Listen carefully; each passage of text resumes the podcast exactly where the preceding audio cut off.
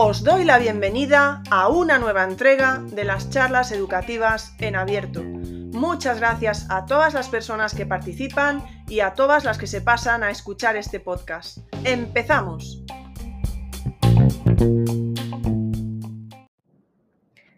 Hola, soy Mónica Álvarez, arroba maganado en Twitter, soy tutora en quinto y sexto de primaria y voy a contar algunas cosas que me funcionan en tutoría por si a alguien le puede servir las ideas.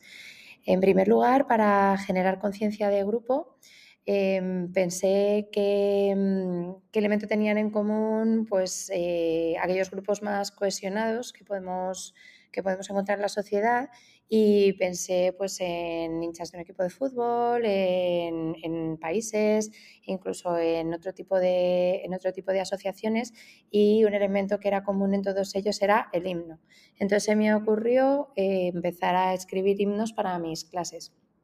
Cojo una canción popular que les guste, que les guste a ellos y, escribo una, una letra específica para cada grupo. En esa letra aprovecho pues, para hablarles del valor del esfuerzo, del valor del compañerismo, del no rendirse, de poder hacer preguntas y en función del, curso que sea, obviamente pues cambia, cambia la complejidad de la letra y cambia también el tipo de canción. Em, es bonito porque ahora mismo hay en sexto alumnado que yo he tenido en primero y en segundo de primaria y se acuerdan de los himnos. Em, y la verdad es que eso es bastante, es bastante útil para, generar conciencia de grupo.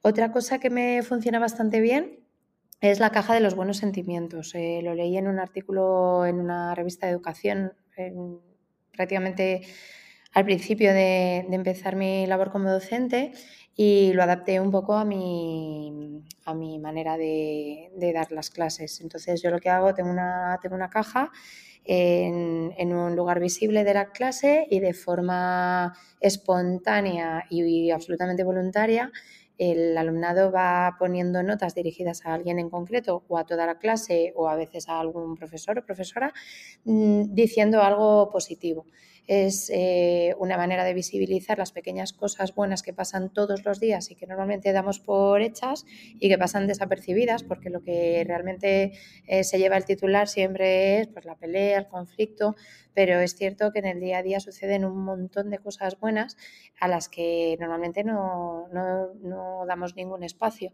Y, es una manera de, fijarse y de hacerlas visibles.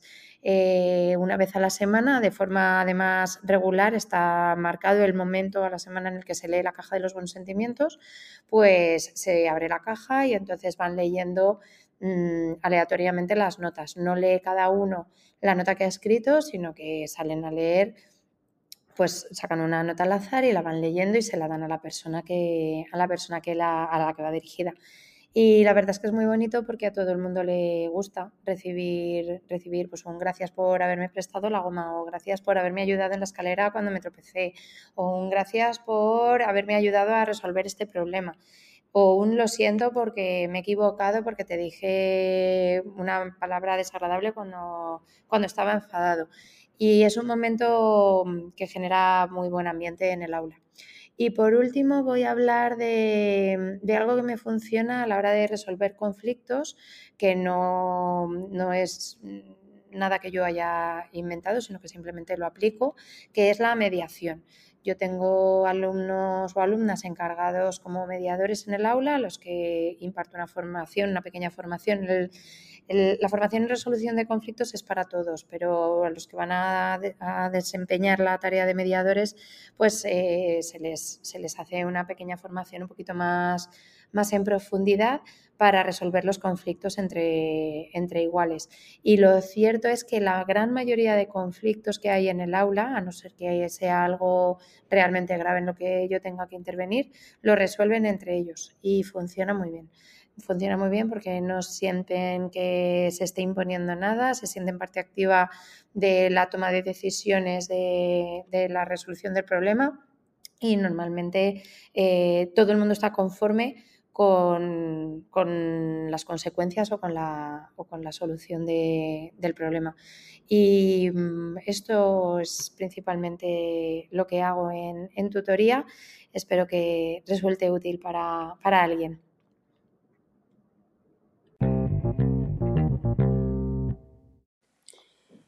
Hola, claustro virtual. Yo soy Rocío QNR y en, este, en esta ocasión os voy a contar unos cuantos truquillos que a mí me funcionan en la clase de inglés. El inglés no es una asignatura demasiado fácil, o al menos puede ser fácil a lo mejor a la hora de hacer ciertos ejercicios, pero cuando le dice al alumnado que salga a hablar, pues no quiere. Y entonces en este caso lo que hago es que yo salgo primero y hablo y después les doy voz a ellos. ¿Qué pasa?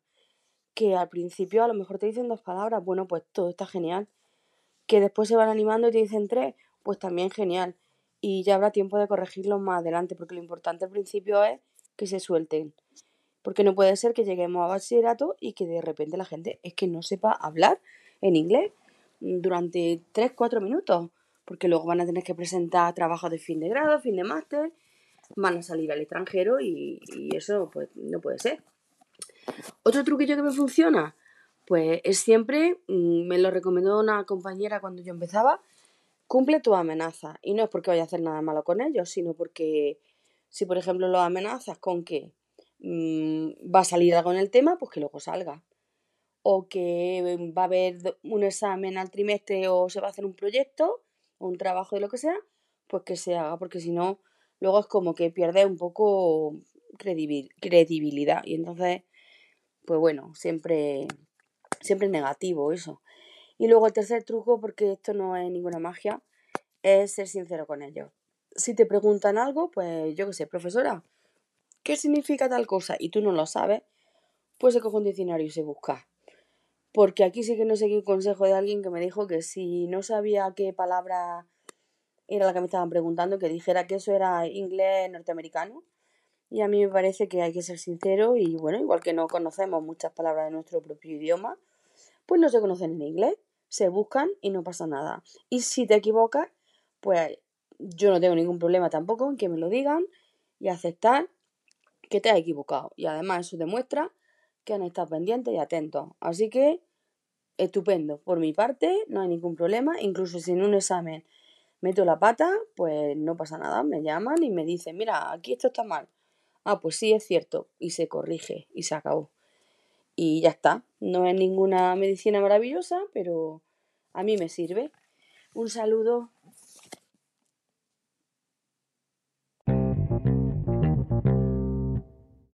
Hola, hola, mi nombre es Jesús Sánchez, soy profesor de primaria con la especialidad de educación física e inglés.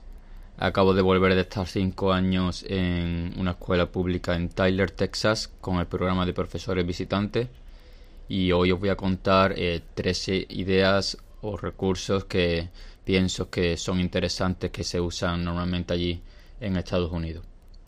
La primera es simplemente saludar a nuestros alumnos individualmente. Creo que ya se hace aquí también en muchas escuelas. Y allí lo hacían absolutamente todos los profesores de, mi colegio. Entonces simplemente es poner a, los estudiantes en, en fila al lado de la puerta y darle diferentes opciones de saludar al, al profesor. Normalmente allí los profesores tenían puesto un pequeño póster al lado de la puerta, entonces los alumnos pueden elegir entre em, darle la mano al profesor, eh, chocar los cinco, chocar de puño, un abrazo, un abrazo en el aire. Yo tenía una que le, le solía costar mucho, que era el choque este que salía en la serie de Príncipe de Bel Air. Con esto lo que hacemos es que ya tenemos un, primer contacto de cómo se están sintiendo nuestros alumnos eh, esta mañana, ¿no? Pueden, ya podemos notar un poquito si vienen un poco con sueño, o si están contentos, o si pueden estar a lo mejor enfadados, ya tenemos una, primera idea.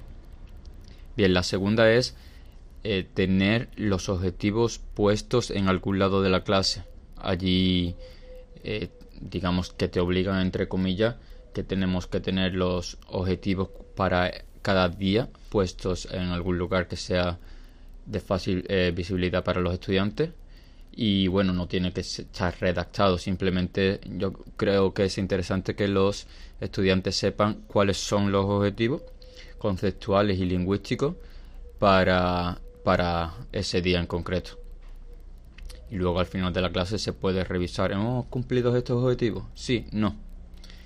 Y con esto está relacionado mi tercer eh, recurso o idea que es eh, Exit Ticket es una, una actividad que podemos hacer al final de la clase para ver cómo ha ido la lección, si hemos cumplido esos objetivos precisamente que comentábamos anteriormente. Entonces esto puede ser una actividad entre 5 o 10 minutos y puede ser tan fácil como eh, responder un par de preguntas en un, en un post-it o tener también una actividad preparada de manera digital como puede ser eh, en Perdeck o Nearpod o en el mismo Google Forms.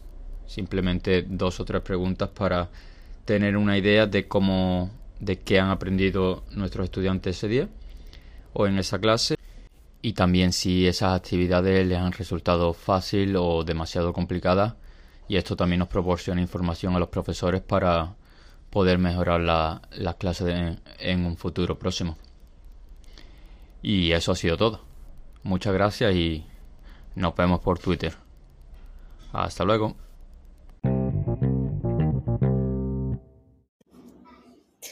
Hola, soy Jimena, la de idiomas en Twitter, y voy a centrar eh, mi intervención en aquellas cuestiones que me hubiera gustado que me contaran a mí cuando empecé en la docencia.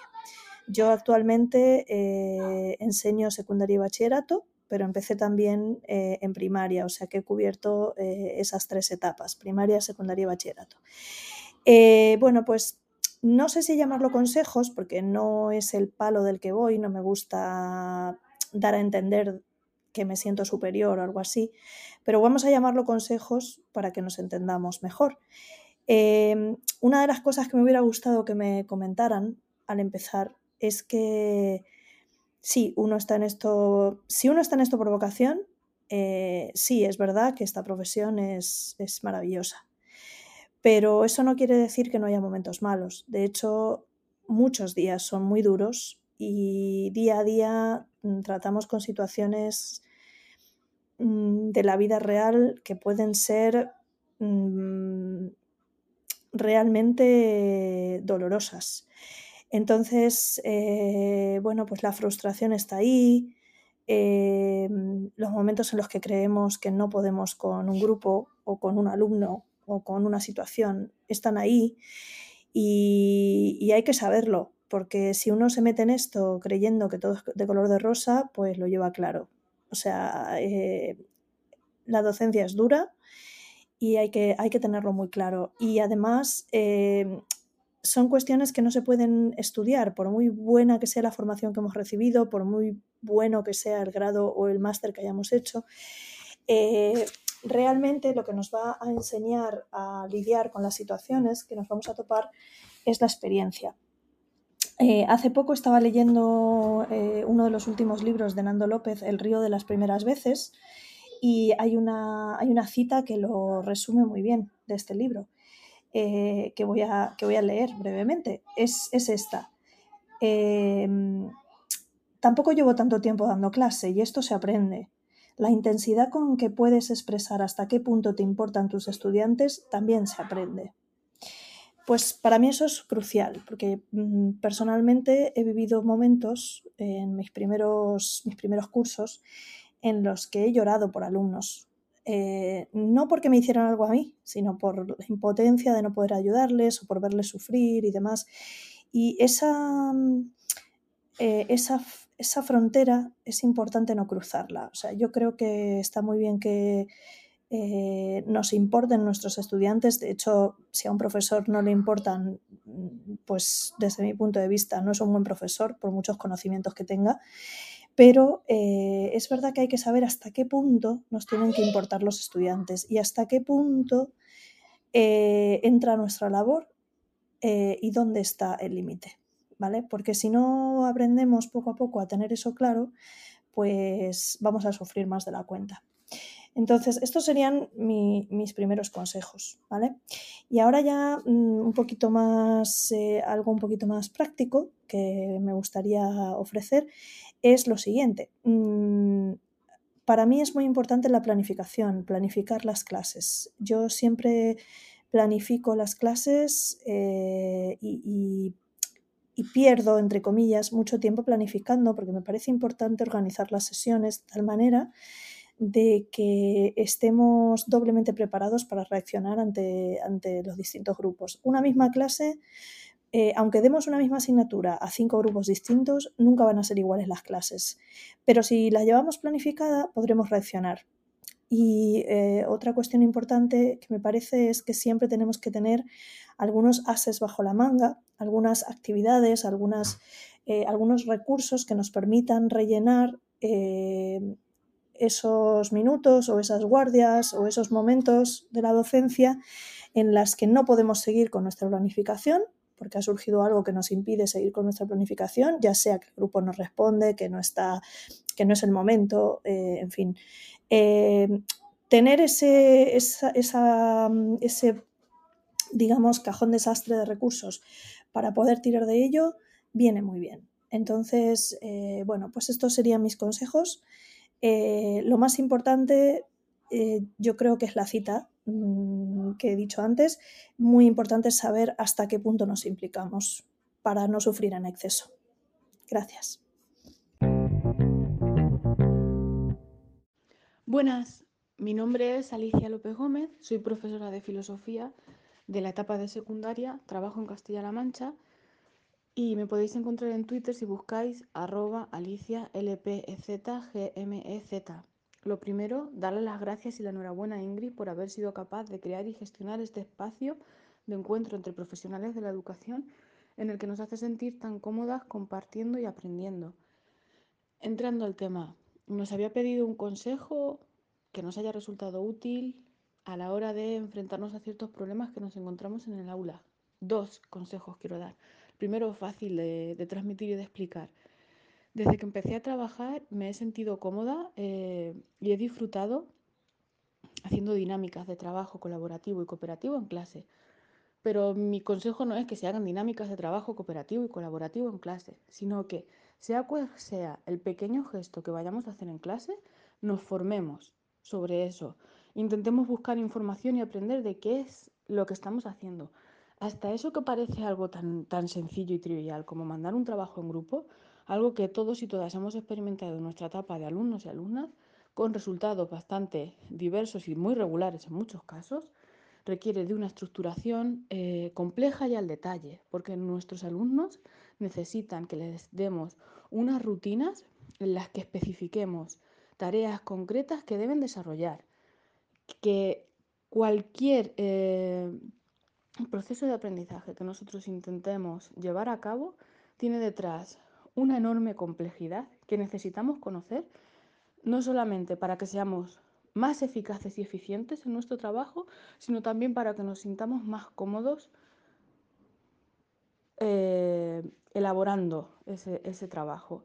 ¿Y cómo conseguimos esto? Acudiendo a las grandes mentes que están detrás de las ciencias de la educación, de esas personas que con su trabajo y esfuerzo nos están facilitando herramientas muy buenas que nos ayudan en nuestro trabajo en el aula.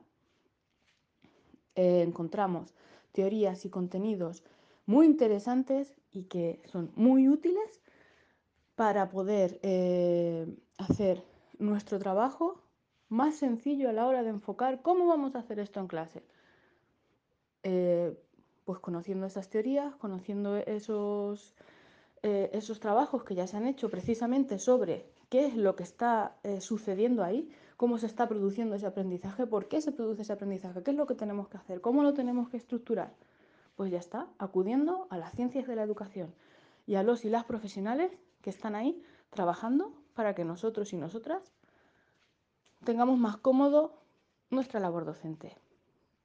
Segundo, algo más difícil, aunque es mucho más general y básico, pero creo que también más importante. Y de lo que quiero hablar es de nuestro bienestar nuestro bienestar en el aula, sentirnos cómodas y disfrutando de nuestro trabajo. Y esto tiene que ver con la idea de intentar evitar transitar el camino de la amargura del docente. ¿Cómo empieza este tránsito? Pues llevándonos a lo personal comportamientos disruptivos en el aula, pensando que somos nosotros, que es nuestra asignatura, que ese alumno eh, está perdiendo el control y no le damos más vueltas, delegando eh, el, trabajo con ese problema, obviando ese problema, no, no dándole importancia. Esos problemas forman parte de nuestro trabajo como profesionales de la educación, pero además de que es necesario coger el toro por los cuernos e intentar analizar desde una perspectiva profesional qué es lo que está sucediendo ahí y por qué ese alumno o alumna está teniendo esos comportamientos, también se trata de facilitarnos ese trabajo partiendo desde un enfoque eh, que tienda a la empatía, un enfoque humanizador desde nuestro trabajo como docentes, que parta de la convicción de que trabajamos con seres humanos completos y con su dignidad plena, aunque se equivoquen, aunque den voces, aunque muchas veces no podamos soportar lo que está sucediendo ahí. Pero los alumnos y alumnas no son nuestros enemigos, son nuestros compañeros y compañeras de trabajo también. El claustro, por supuesto, pero no podemos convertir eh, nuestro trabajo en una tortura, porque si partimos de la perspectiva de que vamos a luchar a clase, ya estamos perdidos. Vamos a transitar ese camino de la amargura que hemos padecido y que hemos visto padecer a muchos compañeros y compañeras. Y voy a un ejemplo concreto. Yo este año he tenido la suerte de trabajar en un centro de muy difícil desempeño. Ahora digo la suerte. A principio de curso me iba llorando a mi casa, porque era una sensación constante de que no tenía el control de lo que estaba sucediendo ahí. No es que te encontraras con uno o con dos alumnos que te dieran un poco de ruido, no es que era toda la clase. Descontrol absoluto. A lo largo del curso gracias a un bagaje previo que yo tenía a la hora de intentar establecer canales de comunicación con ese alumnado, muy precarios en muchas situaciones, pero dando pie también a que ellos me vean a mí como un ser humano, porque si yo los veo como seres humanos, ellos me van a ver a mí como ser humano, y ahí es donde empieza la empatía, porque los seres humanos también hacemos eso, empatizar unos con otros. Y esa también es parte de nuestra grandeza. He visto como compañeros y compañeras transitaban ese camino de la amargura y con resultados pues que duelen y ves cómo esas personas lo están pasando mal.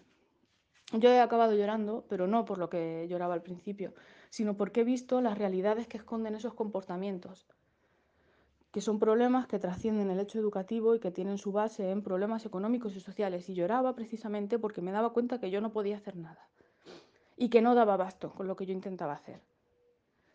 Entonces, eh, no sé si he, sabido explicarme, pero se trata de partir de esa empatía, de que son seres humanos, de que nos podemos llegar a comunicar con ellos y de que hay que intentar buscar esos atajos para que ese comportamiento también tenga una base en la humanidad, ¿vale? En lo humano que hay ahí. Y bueno, eso es, espero haberme sabido explicar y haber sabido transmitir lo que quería. Y muchísimas gracias por escucharme. Y gracias Ingrid de nuevo. Hola, mi nombre es Laura. En Twitter aparezco como arroba Laura Dulcinea y aunque os sigo un montón y participo como escuchante ¿no? en las charlas educativas, en los debates, tal, nunca participo activamente con la voz porque me da un poquito de corte, pero bueno, sí que quería participar aquí para contaros mi experiencia. Eh, llevo 25 años en la escuela pública y mm, mi área preferida siempre es lengua, aunque soy especialista de música, pero a mí siempre me ha gustado muchísimo el área de lengua por el fomento a la lectura, porque siempre desde pequeña en mi casa se ha fomentado muchísimo eh, la lectura. Yo para fomentar la lectura en la clase lo que hago es que sacrifico, entre comillas, una sesión a la semana. Y digo que sacrifico, entre comillas, porque realmente no estás sacrificando, estás, estás fomentando eh, la lectura y vas a ganar en, al final en todas las áreas, porque fomentar la lectura y la comprensión lectora eh, es fomentar eh, un montón de conocimientos en el resto de áreas. Eh, ¿Cómo lo hago yo? Yo mirad, yo eh, un día a la semana lo dedico exclusivamente a la lectura. De manera, casi siempre elegimos el viernes porque también están más, más cansaditos y a ellos les, les motiva muchísimo. Yo previamente ya les he contado que de lunes a jueves vamos a trabajar duro con las actividades, los trabajos, con todo lo que representa la unidad didáctica y el viernes vamos a descansar. Ellos no lo creen que el viernes eh, vamos a descansar y sí, llega el viernes y ¿Qué traemos? Pues solo traemos el libro de, eh, que vamos a leer. Y ya ellos relacionan la lectura con, eh, con el descanso, con algo lúdico y es sagrado, eh, de manera que la lectura, el momento de la lectura es, es un templo para ellos, es un templo sagrado y se respeta. algunas semanas hemos tenido actividades complementarias, carnaval o que sea Halloween, bueno, sí, sí, carnaval o Halloween, y y eso sí se recupera.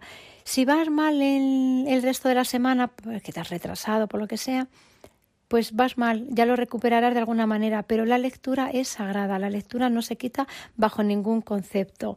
Eh, tiene que ocurrir algo muy grave para que la lectura, la lectura se quite, ni siquiera porque hay un control, hay un examen, no, nada, la lectura, el día ese es lectura.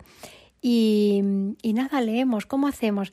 Mirad, he leído en las dos modalidades. He leído la modalidad papel y en la modalidad digital. Eh, la modalidad digital es que ahora eh, trabajo en un colegio que en Castilla-La Mancha se llaman Centros Carmenta. Los libros están digitalizados y leemos con las tablets. Eh, hay una aplicación en las tablets Android para mm, que la lectura sea, sea más sencilla cuando era papel, ¿qué hacía? Eh, compraba la mitad de la clase un libro y la otra mitad otro libro, de manera que leíamos por parejas. Eh, entonces eh, leíamos primero un libro y cuando se terminaba el, leíamos el libro del compañerito. la última vez que leí en papel fue justo antes de pandemia, como teníamos un quinto paralelo, Em, los del otro quinto tenían otros dos libros diferentes y no lo intercambiamos. De manera que ya les explicamos a las familias que va a haber un gasto, obviamente, pero que íbamos a leer cuatro libros eh, y solamente íbamos a comprar uno. Si en, el centro hay mm, biblioteca de que tenga el mismo libro, pues fenomenal, porque de lo que se trata es de leer en voz alta. Leemos de punto a punto y, y nada, tenemos una consigna es que si uno lee tres palabras tiene derecho a leer otra frase. Eh, de manera que hacemos una rueda. Ellos saben perfectamente cuál es el turno de lectura, si están en fila, eh, como digo yo, manera de serpiente, de, de, delante a atrás, de atrás adelante, de delante a atrás o en grupo haciendo ruedas y tú participas en la rueda. Si uno se pierde, pues tiene que decir paso para que el compañerito eh, sepa seguir leyendo. Si se pierden mucho, yo me acerco y les señalo por dónde se, por dónde se han perdido. Si, si, estamos en papel es más difícil perderse porque uno se pierde, siempre está el compañero que le señala por dónde va, ¿vale? Entonces vamos leyendo, leyendo, leyendo.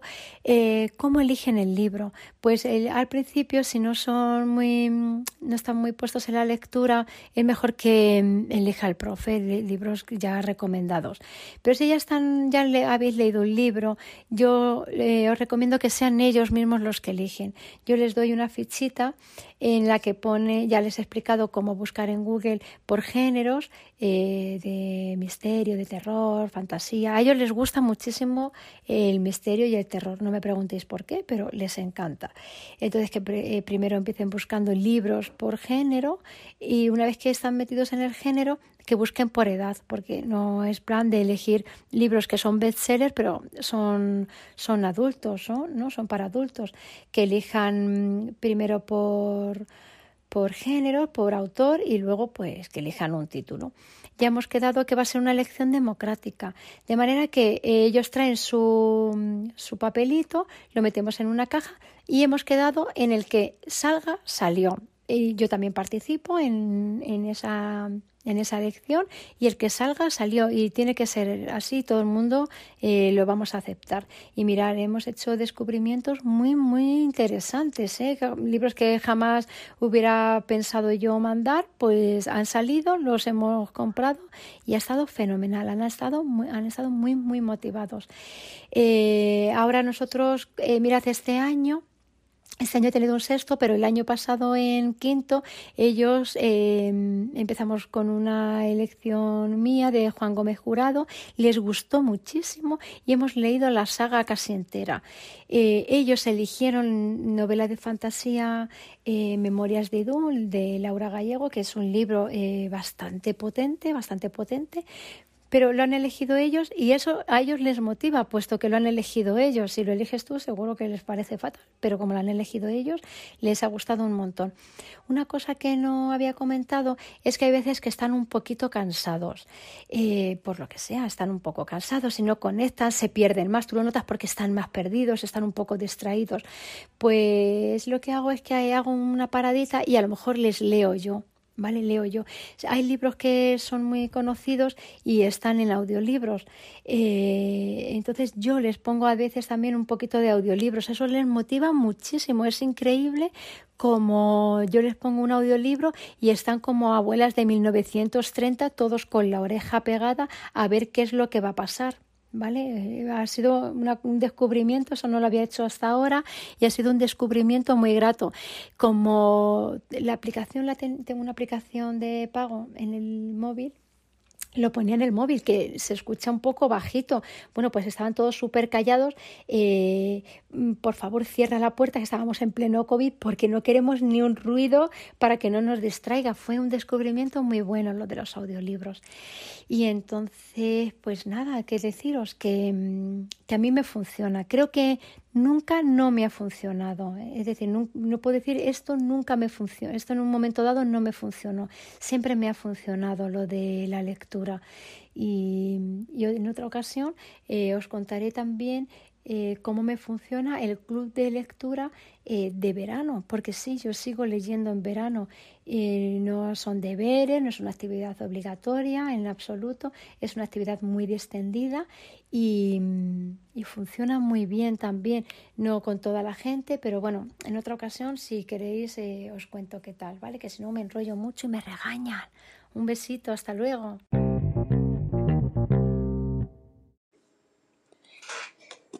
Buenas, mi nombre es Jorge y en Twitter me podéis encontrar como arroba Jorge Meneque con kilo. Soy profe de servicios a la comunidad y trabajo en el departamento de orientación en un instituto de la ciudad del Ebro y del Cierzo, aunque soy de Segovia.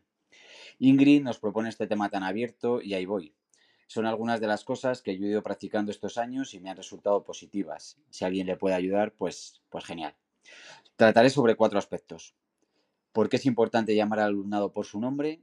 ¿Por qué hay que perder el tiempo con las dinámicas de presentación? Tres, ¿por qué son fundamentales las actividades de inicio en las unidades didácticas? Y cuatro, ¿por qué es importante preguntar? ¿Por qué es importante llamar al alumnado por su nombre? Creo que la respuesta es, es clara, muestra cercanía. Al principio del curso siempre pregunto cómo quieren ser llamados, con qué pronombre. Es verdad que los primeros meses confundo mucho y a veces estoy todo el año bailando el nombre de dos alumnos, pero intento a lo largo del primer trimestre sabérmelos. El nombrar a un alumno por su nombre genera que se preste mayor atención, ya que su nombre les, identifica, les diferencia del resto. También genera cierta emoción, pues se reconoce un esfuerzo por parte de la otra persona que nombra, y eso es siempre de agradecer. Yo prefiero que me llamen Jorge a que me llamen profe, incluso cuando voy al gimnasio, que el monitor me llame por mi nombre, me hace sentir un poco diferente. 2. Dinámicas de presentación. Soy educador social y sí, las dinámicas de grupo son unas herramientas fundamentales, unos instrumentos que debemos de conocer y manejar, porque a lo largo del curso se presentarán situaciones donde siempre se podrán utilizar. Desde la psicología social se ha comprobado cómo el uso de las dinámicas de grupo ha permitido la consecución de objetivos, el aumento del rendimiento grupal o incluso mayor satisfacción por parte de los miembros. Por ello es bueno tener una mochila, entre, entre, comillas, de dinámicas de grupo testada y que podamos utilizar en nuestro aula. Los primeros días de clase las utilizo para conocer, los, los utilizo para realizar algunas actividades de presentación, solo además explicar la unidad didáctica, los criterios de evaluación, la metodología de la materia, y aprovechamos para, utilizar, para, para hacer unas dinámicas de presentación. A lo largo de los años las voy cambiando en función de la edad del alumnado. Tengo una serie de actividades fáciles que no exigen una gran preparación y nos permiten conocer aspectos del alumnado con los que ir creando vínculos. Presento dos de ellas. La primera es muy sencilla. Preparad 10 preguntas que los alumnos deben responder en una hoja. Posteriormente se van a ir leyendo para intentar adivinar de quién se trata eh, de quién se trata por parte de todo el grupo y las preguntas pues pueden ir desde si fueras un superhéroe qué superpoder tendrías si fueras un personaje histórico cuál serías o de ficción. Qué canción odias pero sin embargo te sabes de memoria cuál es el mejor recuerdo de tu infancia estas preguntas pueden servir para, determinadas, para establecer determinadas conexiones o vínculos entre ellos y entre el profesor y los alumnos. A veces es verdad que no me acuerdo del nombre, pero casi siempre me suelo acordar del superpoder que eligió y eso permite hacer algunos buenos comentarios a lo largo del curso. O el juego de la palmada. En, en círculo los alumnos deben ir diciendo su nombre acompañados de una palmada. Esa palmada irá dirigida hacia otra persona que se tiene que nombrar. Se ha de ser muy rápido. Si se tarda más de tres segundos o se equivocan, se van eliminando. Cuando hay una buena concentración y el grupo se conoce, se puede eliminar incluso el nombre y lanzar simplemente la palmada. Es un juego que siempre gusta y que genera mucho dinamismo y concentración. Las actividades de inicio de las, de las unidades de didácticas. Es el punto 3. Una vez leí que la docencia tiene un punto mágico. No sé. Pero lo que sí creo es que nos permiten ser creativos y las actividades de inicio de las unidades didácticas son una buena oportunidad para mostrar esa creatividad. Son actividades fundamentales porque eh, se generan eh, oportunidades y motivación, ya que son la puerta de entrada para crear nuevas conexiones. Nos permiten determinar el punto de partida de los alumnos y alumnas y a estos también reconocer lo que saben. Estas actividades pueden ir desde la lectura y debate sobre una noticia, el visionado de un corto o el debate en torno a una pregunta. Un buen inicio de la unidad es el principio de un buen final. Y cuatro, y último, ¿por qué es importante preguntar? Después de cinco cursos eh, como equipo directivo, siempre he intentado explicar las decisiones que hemos ido tomando con respecto a los planes, las instrucciones, los aspectos de organización del día a día. A veces ha sido complicado porque las instrucciones de la, de la DGA variaban mucho y más con estos años de, de, pandemia. Pero siempre he agradecido cuando algún compañero o compañera me ha cuestionado o preguntado sobre alguna cuestión que no entendía o no compartía. Los centros los hacemos entre todos, también el profe o la profe que viene solo y estará un curso. Tener la confianza de preguntar y de proponer. No os quedéis con ganas de hacer, por no preguntar. Y nada, feliz curso para todos y para todas y muchísimas gracias Ingrid por crear estos espacios de encuentro, debate y aprendizaje. Hola, soy Celia, en Twitter Celia Jiménez 22. Soy profe de matemáticas en secundario bachillerato en Castilla-La Mancha. En este audio me voy a centrar en los comienzos de un profe novato, ya que yo lo soy y si puedo ayudar a algún compi, pues genial. El primer día de clase eh, me gusta explicar lo que vamos a dar durante todo el curso, como se suele hacer. Y sobre todo mencionar las normas de clase. Es lo primero que hago. Tengo una lista de normas para que estar en clase no se convierta en un infierno a lo largo de todo el curso. Por ejemplo, no llegar tarde, no gritar o esperar el turno de palabra, que eso le suele costar un mesecito en aprenderlo. O para preparar las clases, que es lo que a veces cuesta más cuando acabas de empezar y no tienes material necesario, miro el tema entero. Entonces, si son contenidos que el propio alumno considera bastante difíciles, busco la manera de evaluarlo que le parezca más atractivo. Por ejemplo, yo en estadística, en tercero de la ESO, lo que hice fue una encuesta sobre el uso de los móviles en adolescentes. Entonces, eh, los alumnos tenían que preguntar a sus compañeros, calcular los parámetros y luego sacar conclusiones. Les pareció bastante interesante ese, ese examen, por decirlo de algún modo. Luego, para el tema de geometría centrado en escalas, este año en cuarto de la ESO lo que he preparado es por grupos dividido la clase y cada grupo tiene que crear una estancia de una casa a una escala determinada. Y después lo que haremos será juntar todas esas estancias para crear como un tipo de casa Frankenstein, a ver cómo nos queda. Son ideas que al alumno le suele gustar mucho porque no es el típico examen que son preguntas y que está solo. Son cosas que pueden trabajar en equipo, que le suele gustar bastante, sobre todo si es un equipo en el que se llevan bien y todos trabajan por igual. Mi consejo personal es que no tengáis miedo a innovar por falta de experiencia. Eh, con cada fallo se aprende mucho más. Y también tener claro que va a haber ideas que vosotros creáis que les va a encantar al alumnado y os va a gustar más a vosotros. Eso también tenerlo claro. Luego, por otra parte, en bachillerato, yo doy las clases desde la tablet, yo lo escribo y lo proyecto en, la pantalla. Les gusta más porque lo ven mejor, luego puedes volver atrás si alguien no ha copiado algo, no tienes que borrarlo, eh, puedes utilizar colores para verlo mejor, sobre todo la parte de geometría o la parte de tablas que quedan más recto. Eh, ellos me dijeron que preferían hacerlo así, entonces yo dije, pues vale, si es lo que preferís, a mí no me importa. Em, también en primero bachillerato lo que les hacía era eh, exámenes similares a la EBAU para que ellos practicaran sobre todo el orden, la letra, la limpieza. Ahora lo que estoy haciendo es crear un manual para que no tengan que copiar la teoría, porque vi que se perdía mucho tiempo yo escribiendo la teoría, ellos copiándola, y al final lo que más interesa es que ellos hagan ejercicios y, y sobre todo similares a los que podían entrarles en la EBAU todo los aprende a base de ir probando. Yo hago algo este año y veo que no funciona bien y lo cambio. Eso sí, mm, todas las ideas no funcionan para todas las clases. Habrá grupos con los que funcione mejor y otros que funcionen peor. Yo este año he tenido dos primeros de la ESO y con uno podía hacer cosas mucho más divertidas, por decirlo de algún modo, y en el otro no, porque la actitud y la forma de trabajar no era igual. Todo es saber adaptarse y no tener miedo, ir probando cosas nuevas. A mí me gusta sacar a mi alumnado de su zona de confort porque se pueden sacar muchas más cosas, eh, se vuelven mucho más autónomos y aprenden mucho más que el hacer lo típico de siempre. Espero que con esto os haya ayudado y no tengáis miedo para probar cosas nuevas que al final suele gustar mucho más y todos aprendemos más.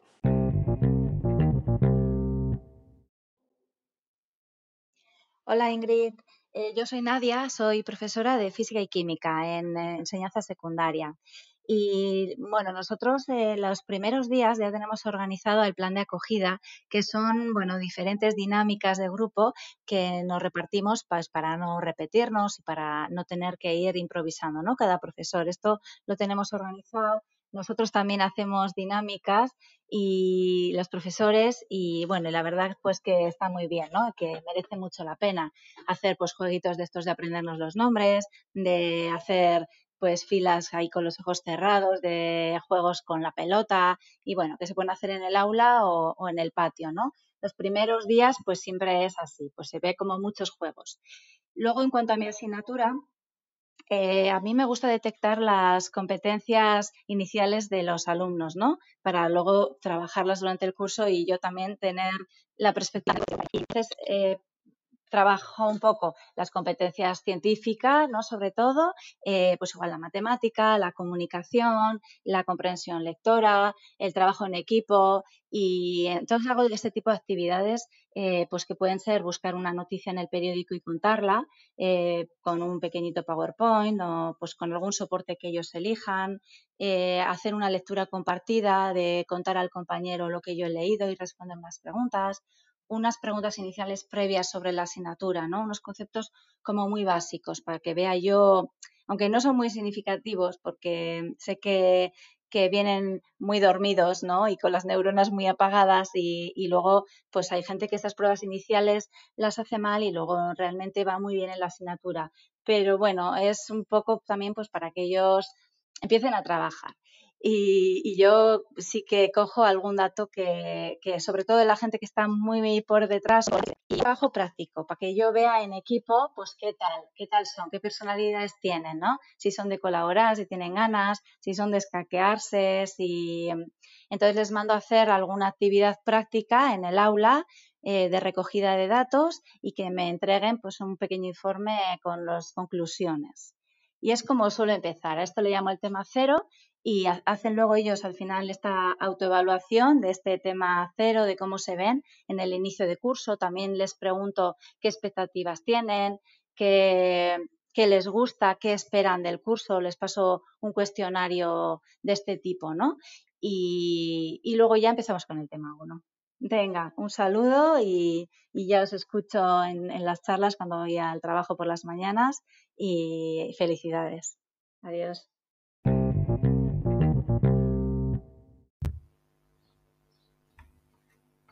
Buenos días. Soy Paqui Hidalgo, Paqui en Twitter y os voy a explicar mis trucos para que mis clases funcionen. Seguramente no será mi carisma natural. ¿eh? Yo intento pues empatizar con el grupo, ¿vale? Eh, aunque ya todos lo sabréis, depende mucho de los cursos de los años. En algunas ocasiones los he tenido muy guerreros, ¿eh? lo siento, Quique. Y entonces siempre estás en, en tensión. eh, yo mm, intento nunca faltar al respeto, aunque a veces pues es muy difícil. Cuando tengo que hacer alguna recomendación o alguna corrección, no las hago nunca delante de la clase. Siempre los eh, busco antes, aparte, para, para, para que no se sientan tampoco allí violentos delante de todos. Después es muy importante que ellos noten que tú tienes el mando de la clase, pero con criterio, pendiente siempre de cada uno de ellos.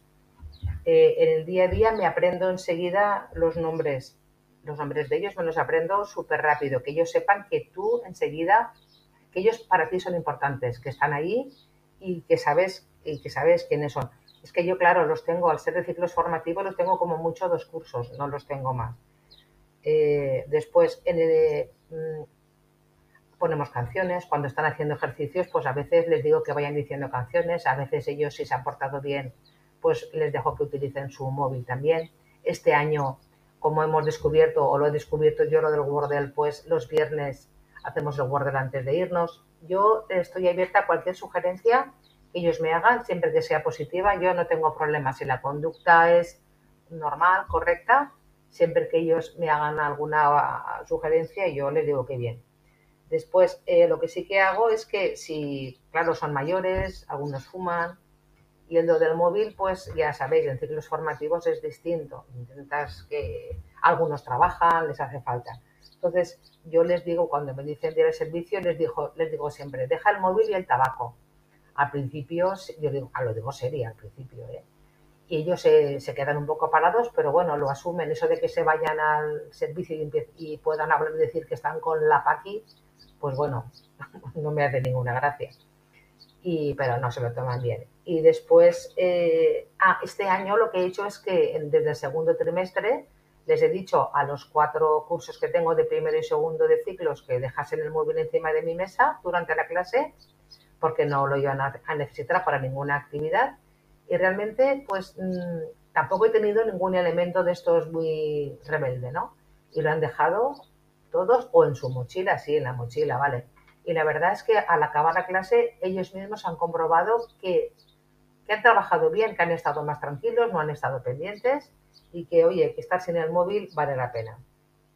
Y después también es una chorrada, pero si se pasan las cosas, el típex o la goma o el lápiz o el boli o lo que sea, se lo tiran, yo les advierto que no hay que tirarlo y tal. Y después de dos o tres veces, pues ya le digo, eh, para mí, me lo quedo yo y ya se lo doy después de pasada la evaluación o al final de curso. A ver, aunque parecen medidas un poco restrictivas, pues intentan ser simpáticas. Por ejemplo, si comen chicle, pues lo mismo, porque claro, sabéis qué pasa que el chicle acaba pegado debajo de la mesa. ¿eh? Entonces da un poquito de, asco. Les digo, bueno, pues nada, gracias a los que comen chicle, haremos el día del chicle. ¿Y qué hacemos? Pues lo mismo. Después de dos o tres advertencias, pues tira el chicle a la papelera, advertencias son dos o tres días distintos. Y ya digo, va, pues, a ver, eh, trae, chicles el viernes y haremos el día de chicle en la clase. Pero bueno, y no sé si hacer lo que, este año probar lo que había, lo que hace Coral, que es dar tarjetitas de más 0,10 en el examen, más 0,20. Es posible que si el grupo es, es así, trabajador, les haga efecto, pero claro, yo los veía para los míos quizá un poquito infantiles. Bueno, espero que algo sirva o por lo menos quizá con algunos coincidamos. Muchas gracias. Hola a todos y todas, ¿qué tal? Claustro Virtual, mi nombre es María Fernández y soy profesora de la Escuela Oficial de Idiomas de Pontevedra. Eh, imparto el nivel C2 de inglés y también un curso semipresencial de nivel C1.2. En cuanto a la edad de mis alumnos, pues es muy diversa. Puedo tener chicos o chicas de 16 años hasta personas jubiladas. Pero yo creo que esta diversidad no es un obstáculo, lo veo casi como un privilegio, porque puede ser un factor muy interesante para cohesionar y enriquecer un grupo. Bueno, el tema del podcast es la atención, cómo entrenar o cómo educar la atención, porque como sabéis, tanto niños como adultos eh, muchas veces presentan una falta de atención. Es un problema del siglo XXI, de los países desarrollados. Y como muchos psicólogos ya han explicado, tenemos una mente zapping o mente Google por la que pasan muchos pensamientos que nos distraen. Así que voy a compartir con vosotros algunos ejercicios sencillos que podéis practicar en el aula para mejorar la atención. Podéis comenzar con un ejercicio de enfoque y este consistiría en pedirles que miren a una pared blanca, pueden hacer un par de respiraciones profundas y conscientes para relajarse y a continuación tienen que intentar centrar su atención en esa pared y identificar el primer pensamiento que aparece y que tira de esa atención como tiraría la mano de un niño de su madre cuando ve un juguete. ¿Vale? Esto les ayuda a identificar esos pensamientos que se van cruzando y que nos impiden concentrarnos en una tarea. Otro ejercicio de atención sería, por ejemplo, pedirles que mm, miren la punta de su nariz y que cuando lo consigan que piensen en lo que hicieron ayer por la mañana, por ejemplo. Y a continuación deben de observar qué es lo que ocurre con su mirada, que obviamente se va a desviar de la nariz. Esto también sirve para identificar cómo cuando uno tiene un enfoque, este puede cambiar cuando aparece otro elemento que capta nuestra atención. Luego ya podéis pasar a otra fase un poquito más avanzada, donde los alumnos puedan descubrir qué es lo que les ayuda a mantenerse conectados. Porque es que la atención no es solo el router mental, es también corporal y emocional. Entonces, prestando en este caso atención al cuerpo, ellos em, pueden descubrir gestos o posturas que les ayuden a mantenerse concentrados. Suelen ser muy comunes, ¿vale? Pero tienen que identificar eh, un gesto que a ellos les ayude a devolver la atención de ese pensamiento intrusivo a la tarea que están realizando. Puede ser un cambio en la posición de las manos, un giro de cabeza. Hay alumnos que se concentran tocándose el pelo. ¿vale? Ellos tienen que descubrir estas estrategias para luego aplicarlas cuando sientan que están distraídos y que les cuesta concentrarse. Y luego ya podéis pasar a actividades de multitasking, que son muy divertidas y además les demuestran que pueden concentrarse y que el ser humano tiene mucha capacidad de atención, simplemente es una cuestión de entrenamiento. Les podéis pedir, por ejemplo, que em, comiencen haciendo una tarea manual o intelectual, por ejemplo, trazar círculos em, hacia la izquierda en un papel y luego vais añadiendo tareas. Les pedís que después mm, escriban números del 1 en adelante. Y una vez que consiguen hacer las dos tareas simultáneas, añadís otra tercera tarea. Por ejemplo, cantar una canción. ¿No? Porque es que además de, de ser divertido, ellos van a ver que les pide que estén más atentos. Y bueno, ya van cuatro minutos, voy a intentar no extenderme, me despido de vosotros, pero si os interesa saber un poquito más sobre cómo educar la atención y cómo entrenar esta habilidad en niños adultos, os recomiendo un libro de Luis López González, Educar la atención. Y nada más, os envío un abrazo enorme y feliz vuelta al cole.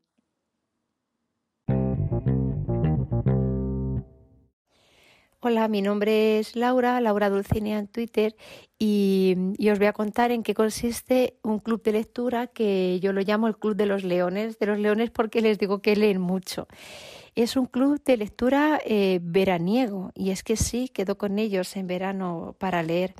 La idea surgió el curso pasado porque muchos debates que nosotros tenemos entre nosotros en Twitter sobre los deberes, por ejemplo, los llevo a, la clase y mm, adaptados y les comento qué que, opinan ellos y qué beneficios, mm, a ver qué opinan ellos sobre los deberes.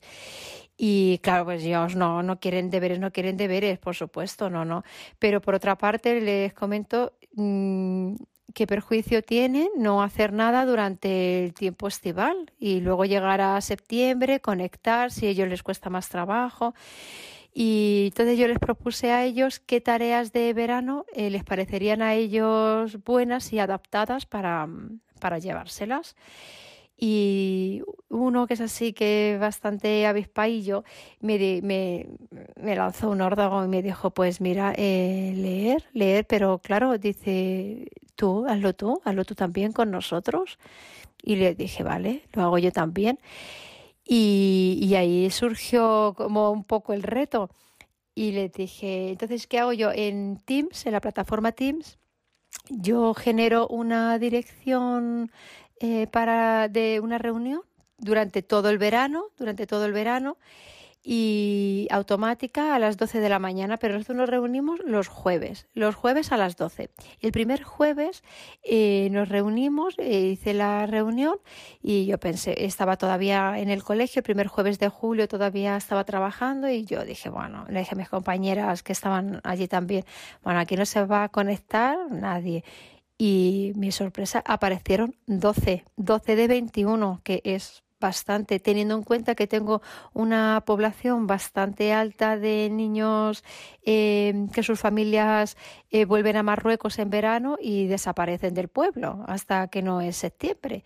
Eh, me pareció bueno y bueno y empezamos a leer el turno de lectura como en clase hacemos turno de lectura, pues era, fue un poquito más lioso, tardas como dos vueltas en darte cuenta detrás de quién vas, pero bueno ahí leímos eh, la segunda semana digo, aquí no se conecta nadie.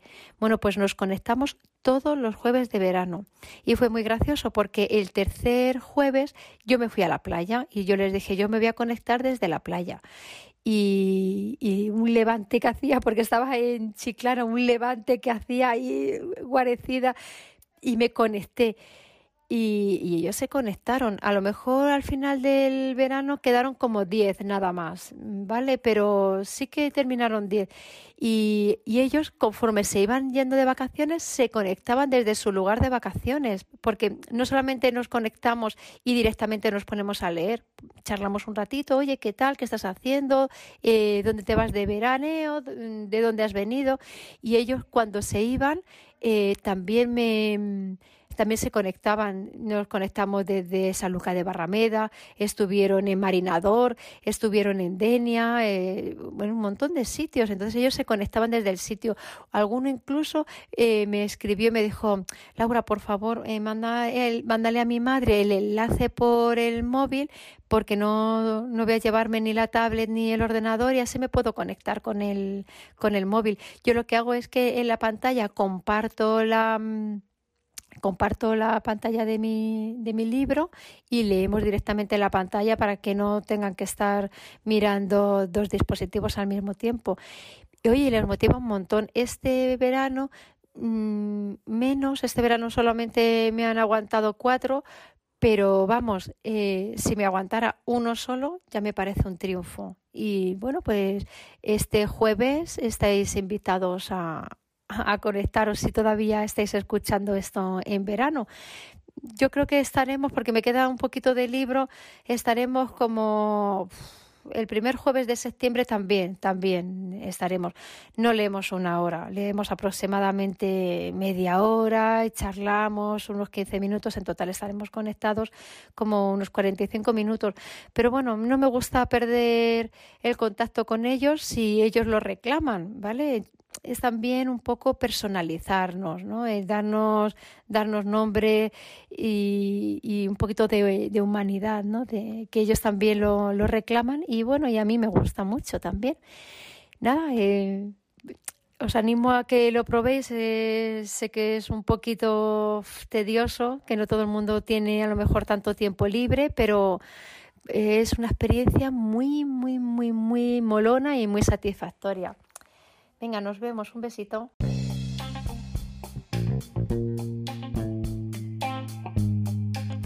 Muchas gracias por escuchar este podcast. Si os apetece, nos vemos en el siguiente.